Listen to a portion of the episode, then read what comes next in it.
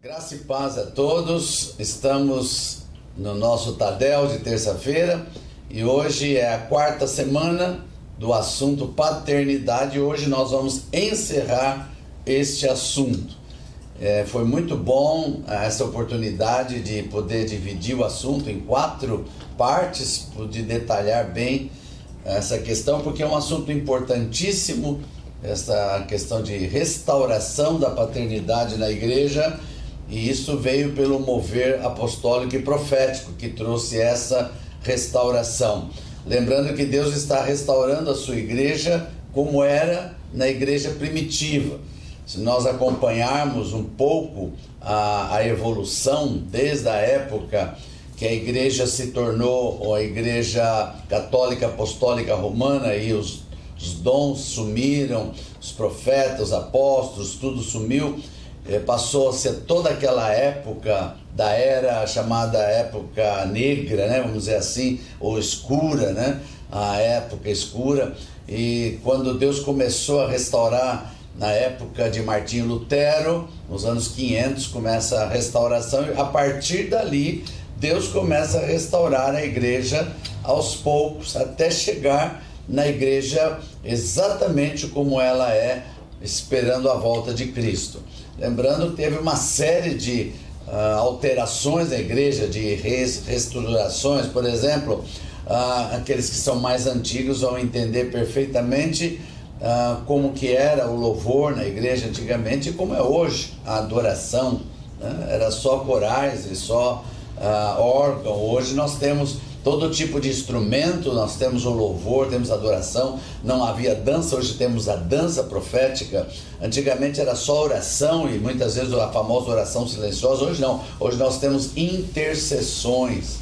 Né? Estamos crescendo né, nas restaurações. Não se falava em guerra espiritual, em batalha espiritual, mas a Bíblia, Efésios 12, é cheia de batalha espiritual. Restauramos essa área também. Foi restaurada a questão da libertação, da cura, batismo com o Espírito Santo. Olha quanta restauração a igreja vem sofrendo nesses anos todos. Uh, vem passando, né, sofrendo não, passando por essa restauração e Deus está fazendo, independente dos homens, porque muitas denominações vão parando em certos momentos e não querem continuar, mas Deus vai restaurando a igreja até ela chegar na igreja definitiva e eu creio que uma das últimas coisas que está restaurando, estamos falando também do tabernáculo caído de Davi, que é a adoração poderosa está sendo restaurada, mas também a questão da paternidade.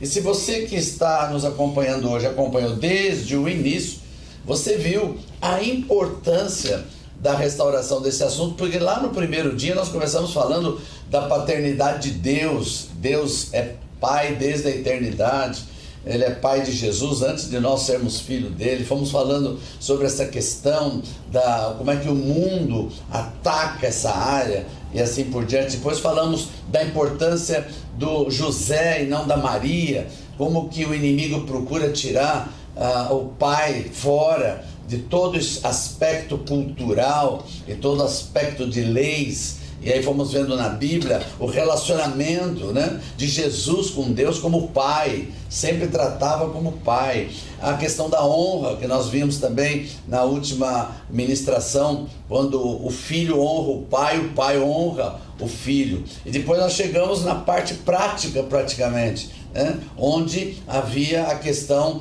da honra, como honrar pais biológicos, como honrar o sogro, a sogra, como honrar os pais espirituais, além de honrar em primeiro lugar a Deus, que é o Pai de todos. Isso nós viemos numa sequência. E nós vamos terminar hoje falando sobre a cura, a paternidade traz cura, cura interior, cura dos traumas, né? cura das emoções, há muita gente doente nessa questão e muita gente que está ferida, porque toda vez que há uma restauração na igreja, Satanás também coloca as coisas falsas junto, né? Jesus falou do trigo e do joio, ele falou que veio o inimigo e semeou o joio. E que não adiantava tirar, tentar tirar, porque se você vai tentar tirar no início, você acaba tirando o trigo também. Então ele disse: temos que esperar chegar a grande colheita, porque quando a grande colheita vier, então aí os anjos do Senhor saberão separar o trigo do joio. Então, por exemplo, quando o mover apostólico começou, veio também todos aqueles falsos profetas, falsos apóstolos, quantos que apareceram, né? e aí começa a se falar mal dos apóstolos por causa dos falsos. A gente não pode é, decidir pelo falso, nós temos que decidir pelo verdadeiro. Assim como existem médicos falsos, eu não posso condenar todos os médicos, porque, porque existem os falsos. Se tem um engenheiro falso, eu não posso condenar os engenheiros. Então, os profetas e apóstolos falsos serão profetas e apóstolos falsos será um joio a ser tirado um dia. Mas nós não podemos parar a restauração por causa dos falsos. Então, quando começou o assunto de paternidade, levantou-se então toda uma outra questão é, que se começa a falar sobre esses assuntos que são contra, porque eles não aceitam a restauração da igreja.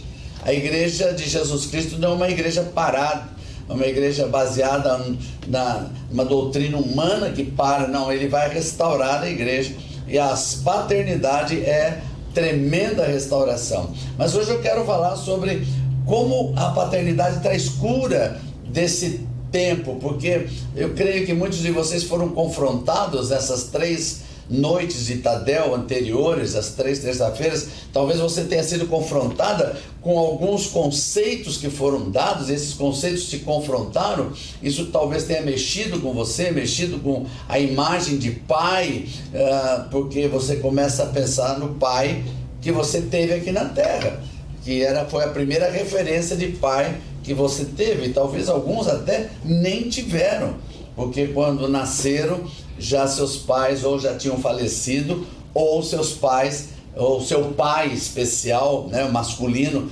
tenha abandonado a sua casa, tenha deixado você e você não conheceu. Há inúmeros casos que a gente conhece de pessoas que foram conhecer seus pais já eram de idade, já eram eh, adultos e, e assim por diante, porque há uma toda uma cultura demoníaca para destruir esta imagem de pai.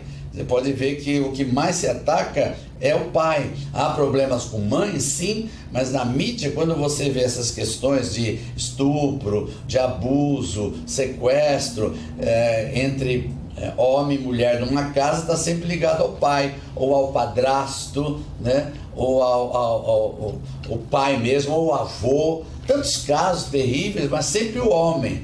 Por quê? Porque Satanás quer marcar a imagem, uma imagem negativa, para que algo não aconteça, que a cura, é, que você precisa entender Deus como Pai. E é difícil quando você tem um trauma ligado à imagem de Pai. Eu queria ler um texto da palavra que vai nos dar a base do estudo desta noite, que está no livro de João, Evangelho de João, no seu capítulo 4, capítulo 4 de João, a partir do verso 4, é o famoso encontro de Jesus com uma mulher samaritana, muito conhecido. Talvez você fique pensando o que, que nós podemos extrair daí de paternidade de cura. Você já vai entender já já. Nós vamos ler todo o texto primeiro. Eu gosto de ler todo o texto, relembrar o texto, para que venha à sua memória os detalhes do texto porque quando a gente fala do encontro de Jesus com a samaritana, todo mundo já pensa naquela mulher sentada, Jesus conversando com ela, o poço, a água, mas tem detalhes aqui que nós não podemos perder, por isso que é, o apóstolo João fez questão de colocar todos esses detalhes para nós chegarmos às conclusões de hoje em nome de Jesus. Então vamos lá, primeiro João, perdão, Evangelho de João, capítulo 4, começando no verso 4, eu vou começar a ler e eu vou fazer diferente hoje, eu vou ler até o final, depois eu volto explicando versículos por versículo. Verso 4 diz assim: Era-lhe necessário atravessar a província de Samaria. Uh, aqui alguns falam Samária, uh, talvez seja a palavra mais correta mesmo é Samária, mas uh, para nós ficou Samaria. Chegou, pois, a uma cidade samaritana chamada Sicar, perto das terras que Jacó dera a seu filho José. Estava ali a fonte de Jacó. Cansado da viagem, assentara-se Jesus junto à fonte. por volta da hora sexta, ou seja, meio-dia. Meio-dia. Nisto veio uma mulher samaritana tirar água. Disse-lhe Jesus: Dá-me de beber. Pois seus discípulos tinham ido à cidade para comprar alimentos. Então lhe disse a mulher samaritana: Como, sendo tu judeu, pedes de beber a mim, que sou mulher samaritana? Porque os judeus não se dão com os samaritanos. Verso 10: Replicou-lhe Jesus: Se conheceras o dom de Deus e quem é o que te pede, dá-me de beber, tu lhe pedirias e ele te daria água viva. Respondeu-lhe ela: Senhor, tu não tens com que atirar e o poço é fundo. Onde, pois, tem a água viva? És tu, porventura, maior do que Jacó, nosso pai, que nos deu o poço, do qual ele mesmo bebeu, e bem assim seus filhos e seu gado? Afirmou-lhe Jesus: Quem beber desta água tornará a ter sede. Aquele, porém, que beber da água que eu lhe der, nunca mais terá sede. Pelo contrário, a água que eu lhe der será nele uma fonte a jorrar para a vida eterna. Disse-lhe a mulher: Senhor, dá-me desta água para que eu não mais tenha sede, nem precise vir aqui buscá-la. Disse-lhe Jesus: Vai, chama teu marido e vem cá. Ao que lhe respondeu a mulher: Não tenho marido. Replicou-lhe Jesus: Bem disseste, não tenho marido, porque cinco maridos já tiveste, e esse que agora tens não é teu marido. Isto disseste com verdade. Senhor, disse-lhe a mulher: Vejo que tu és profeta. Nossos pais adoravam neste monte, vós, entretanto, dizeis que é em Jerusalém o lugar onde se deve adorar. Disse-lhe Jesus: Mulher, podes crer-me que a hora vem quando nem neste monte, nem em Jerusalém adorareis o Pai. Vós adorais o que não conheceis, nós adoramos o que conhecemos, porque a salvação vem dos judeus. Mas vem a hora, e já chegou, em que os verdadeiros adoradores adorarão o Pai em espírito e em verdade, porque estes são o que o Pai procura para seus adoradores, em outras palavras. O Pai procura estes. Quem são esses? Aqueles que adoram o Pai em espírito e verdade. Eu poderia dizer assim para você antes de nós começarmos: o Pai procura verdadeiros adoradores, ou seja, procura os que saberão o que é paternidade. Já começo a ligar dois assuntos hoje aqui muito importantes: a adoração e cura. São dois assuntos que vão estar misturados no assunto de hoje. Veja, veja como uma coisa é importante. Este assunto de paternidade e o assunto de adoração que Jesus tratou com esta mulher, ele não tratou com mais ninguém, especificamente. É, é uma coisa muito interessante isso, porque você sabe que há uma analogia bíblica de que quando se trata em mulher na Bíblia, ela sempre é um símbolo da igreja. Então, aqui o primeiro ensino, quando Jesus está falando com uma mulher samaritana, ele está trazendo um ensino para a igreja, este em primeiro lugar. E, e aqui ele vai ter que tratar de um assunto tão especial que os próprios discípulos dele não vão entender o assunto. Eles ainda não estavam preparados para receber, porque não era o tempo da restauração da paternidade daquela época, era o tempo do ensino. E Jesus queria deixar esse ensino para nós da restauração da paternidade. Então, ele tinha que tratar um assunto sem interferência de qualquer barreira religiosa ou qualquer barreira de racismo. Por quê? Porque os discípulos eles eram judeus e eles jamais estariam conversando com uma mulher samaritana, estariam repreendendo Jesus conversando com uma mulher. Então, Jesus deu um jeito. Eu acho demais quando a Bíblia diz que os seus discípulos foram à cidade comprar comida. Meu, meu, meu caro, minha cara que está aqui, queridos, pensa comigo, eh, olha que absurdo. Jesus tinha 12 discípulos, precisava ir os dois, os 12 ir na cidade comprar comida, todos precisavam ir juntos. Não tinha que ficar ninguém ali de assessoria para Jesus, não.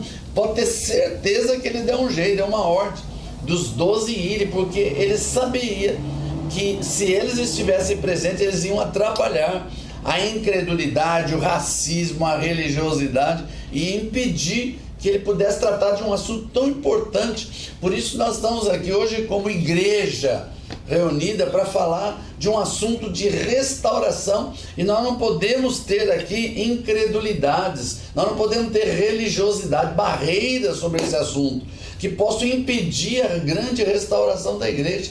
Não é tempo de nós colocarmos o nosso racismo, as nossas ideologias, a nossa doutrina, né? senão Jesus vai mandar a gente comprar comida para que ele possa restaurar a igreja dele como ele quer que restaure.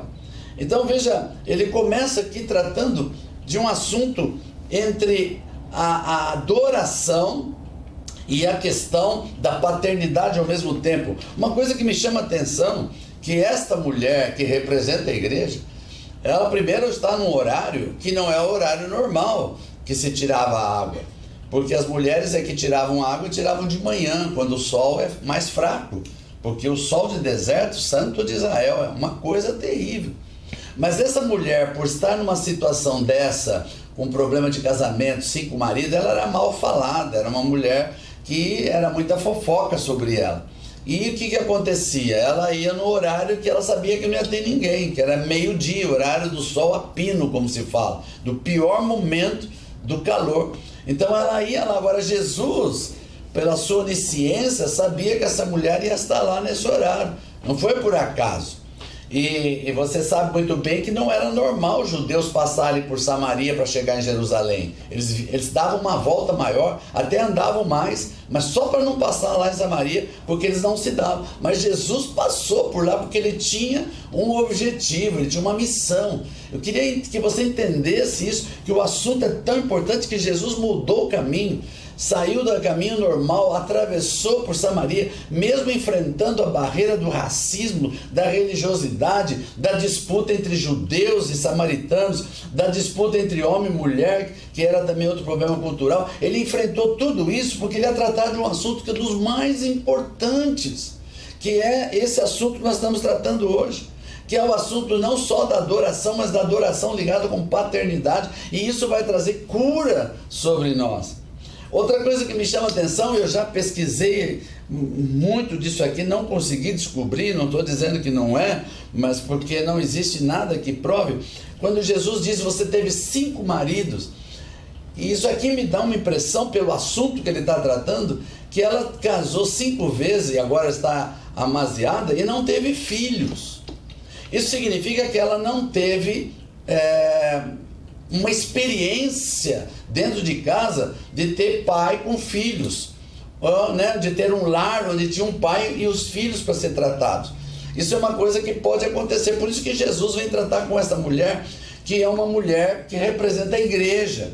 A igreja que não entende de paternidade, é uma igreja que está passando de marido, cada hora é uma coisa, cada hora é outra, não tem uma direção, né? E, e assim por diante, porque não tem filhos. Então não tem o relacionamento e se não tem filhos, não sabe como é essa questão de Deus como Pai.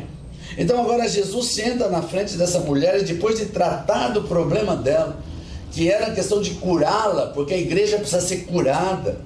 Ela precisava ser curada desses traumas que ela tinha. Ela precisava ser curada. Jesus não entra acusando, ele não entra como profeta dizendo: Eu já sei qual que é o teu problema, você tem um casal. Ele disse, ele provocou que ela confessasse o seu próprio problema. E quando ela diz não tenho marido, então ele traz a palavra profética: é, disseste bem, não tem maridos. Você já teve cinco e esse que tem agora não é teu marido. Veja, veja que tudo isso tem uma terminologia atrás disso e uma, uma questão muito forte. No momento que ela diz, vejo que és profeta, ela muda a estrutura de pensamento. Nesse momento ela começa já a raciocinar com questões espirituais. Porque no momento que ela vê e percebe que ele é um profeta, é o momento de tocar no assunto que isto é um dos motivos que Jesus foi lá, que é a questão da adoração. Mas veja que ela começa nossos pais adoravam nesse monte. A tradição de pai para filho na época era importante na adoração. Então, se os pais adoravam ali, os filhos tinham que adorar ali, porque ali era o lugar. Os judeus também tinham essa tradição, adoração em Jerusalém. Se os pais adoravam em Jerusalém, os filhos tinham que adorar em Jerusalém. Mas aí Jesus vem com a grande revelação. É aqui que eu vou entrar nas conclusões dessas quatro ministrações que eu fiz aqui. Jesus chega para essa mulher e diz assim: Vem a hora, e já chegou, que os verdadeiros adoradores adorarão o Pai em espírito e em verdade. Quando essa mulher está falando de adoração, ela está dentro da religiosidade. Na, dentro da religiosidade, a adoração é para Deus. Lógico, está tudo correto, calma. Mas Jesus não está falando, os verdadeiros adoradores adorarão a Deus. Porque o verdadeiro adorador, ele se adorar a Deus, ele não é filho. Então não tem relacionamento. Mas o filho verdadeiro, ele adora o pai e transforma Deus em pai. Este é o verdadeiro adorador, porque a adoração deixa de ser uma questão de um súdito com um rei é, poderoso, não, mas de um filho com pai, adorando aquele pai porque ele é o autor de todas as coisas. Essa é a verdadeira adoração que Deus procura. Mas para chegar nesse ponto, você tem que entender o que é pai. Como que você vai adorar a Deus como pai se você não tem uma imagem de pai? Fica imaginando. Eu fico pensando na, própria cultura brasileira, que é uma das mais fortes nessa questão de paternidade falsa ou imagem distorcida de pais se a gente pegar o Brasil como um todo, nós estamos em São Paulo, mas se você pensar em outras regiões do interior, Nordeste, Norte, é muito mais séria essa questão, onde os pais são violentos, os pais são bêbados, os pais são prostitutos, os pais são abusadores dos seus próprios filhos. Então, como essa criança que cresce um dia aceita Jesus? Pensa comigo. Ela vai para a igreja e a primeira coisa que ela ouve na igreja, Deus é pai. Como, como que entra na cabeça dessa pessoa? Como? Como? Aí alguém vai falar, vamos adorar a Deus, né? Ela tenta adorar, mas não é uma verdadeira adoração, porque Jesus disse que o verdadeiro adorador adora o Pai. Mas como você pode exigir que uma pessoa adore de verdade se ele não tem uma imagem real de um Pai que é bom, que é perfeito, que não pede nada em troca, de que está disposto a dar o melhor dele para você, que não te está pedindo nada para que você faça de sacrifício, porque ele mesmo faz o sacrifício. Como que pode entrar essa mensagem na cabeça de alguém que tem olha para dentro da sua casa e começa a lembrar o que que seu pai era? O que, que seu pai fez? O que, que seu pai aprontou? Como que era a vida do seu pai? A imagem fica totalmente distorcida. Por isso que há um esforço extraordinário nas igrejas para as pessoas adorar. Esse é o grande segredo. Se a adoração é a porta de entrada no céu, se através da adoração eu vou chegar a Deus e Ele vai trazer as bênçãos para mim, eu tenho que abrir essa porta. Eu não tenho que ficar batendo na porta para adorar. Eu tenho que adorar com a porta aberta. E a porta aberta é se eu entender que Pai está ali e não é um Deus simplesmente que está me punindo, mas um Pai que me ama. Como é que eu posso chegar nesse nível? Se a imagem que eu tenho de Pai é a imagem totalmente distorcida. Agora você está entendendo desde o começo, nós estamos falando desse assunto porque todo ataque sobre o pai, porque, porque as leis querem tirar o pai da família, porque tudo é ligado ao pai. Por que, que Jesus insistiu em dizer que tudo que era dele era do pai, tudo que era do pai era dele? Por que, que Deus apareceu como pai para honrar Jesus como filho diante de todo mundo? Por que, que Jesus disse que nós não ficaríamos órfãos? É, é muito forte isso. Se nós não entendermos essa questão e não deixar isso entrar no nosso espírito, nós não vamos ser restaurados numa verdadeira igreja apostólica e profética dos últimos dias. Porque através da adoração verdadeira, os milagres vão acontecer. Eu tenho um sentimento muito forte de que quando essa adoração verdadeira entrar no ambiente de paternidade, os milagres vão acontecer na hora da adoração e não quando o pastor vai orar, quando o pastor vai pregar. Não. Tem que haver esse momento. Se você olhar hoje as equipes de louvor e adoração, é, é um esforço extraordinário para trazer, para ensaiar, para cantar, para trazer uma música nova, para animar o povo. Mas a verdadeira adoração não vem daí. A verdadeira adoração é quando há uma comunidade que entende que na hora da adoração nós não vamos adorar a alma, não vamos nos alegar na alma, nós vamos adorar o nosso Pai. E aí tem que ter uma adoração, tem que ter um grupo curado, tem que ter uma congregação curada, tem que ter uma congregação sarada. Você que é líder, você que é pastor, por mais que você se esforce, as pessoas não vão chegar aos a adoração verdadeira. Por mais que você se esforce, eles não vão conseguir chegar diante do altar do Senhor como é, recebendo do Pai, porque a imagem deles está distorcida, eles não entendem que é Pai, paternidade.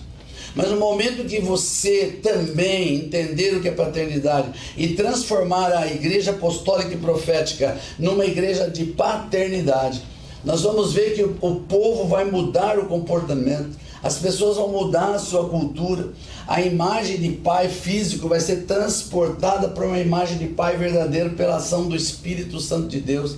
E aí haverão os verdadeiros adoradores que vão adorar o Pai em espírito e verdade. E quando a adoração verdadeira sobe, ah, queridos, não há impedimento nenhum para as bênçãos de Deus descer. Não há impedimento. Lá atrás, lá no livro de Êxodo, quando Deus falou pela primeira vez com Moisés sobre altares de adoração, ele deixou claro isso. Ele disse: ali no altar, quando for lembrar do meu nome, eu virei e abençoarei. Quem ele vai abençoar? Quem está adorando o Pai. Então o Pai vai vir para abençoar quem está adorando. Por isso que ele olhou para Jesus lá embaixo e disse assim: Este é meu filho amado. E aí veio toda a abertura do projeto do ministério que Jesus tinha através do Pai. Por isso, nessa noite, ao encerrar este assunto, eu quero orar nessa noite, para que, em primeiro lugar, vocês sejam curados para que vocês levem cura para quem precisa. É tempo de entender a verdadeira adoração e a paternidade é o caminho para a verdadeira adoração. Se nós entendermos Deus como Pai, então nós vamos conseguir adorá-lo como Pai. E a adoração verdadeira que Jesus disse: verdadeiros adoradores adorarão o Pai. Ele não disse adorarão a Deus, ele disse adorarão o Pai, é relacionamento paternidade, traz relacionamento entre pai e filho e traz verdadeiramente no, um novo caminho de restauração de todas as coisas. Mas como é que nós fazemos isso? Existe algo na Bíblia que a gente aprende que é a questão da. e até são termos jurídicos, quando você realmente, por uh, responsabilidade, você toma o lugar de alguém você entra no lugar de alguém, até na intercessão, isso é, é a base da intercessão. O que é intercessão? É entrar no lugar de alguém. O próprio Deus falou: procuro alguém que entre na brecha. Então, quando nós entramos nessa brecha, para que haja cura na vida de alguém, quando haja, quando nós podemos interceder, que nós podemos ser canal de bênção de Deus, para que haja cura na vida das pessoas, então isto é algo poderoso que nós podemos fazer hoje não é uma questão de uh, psicologia, até pode usar isso, psiquiatria. Eu sei que muitos já estão usando isso, mas isso é um modelo de Deus e não da psicologia.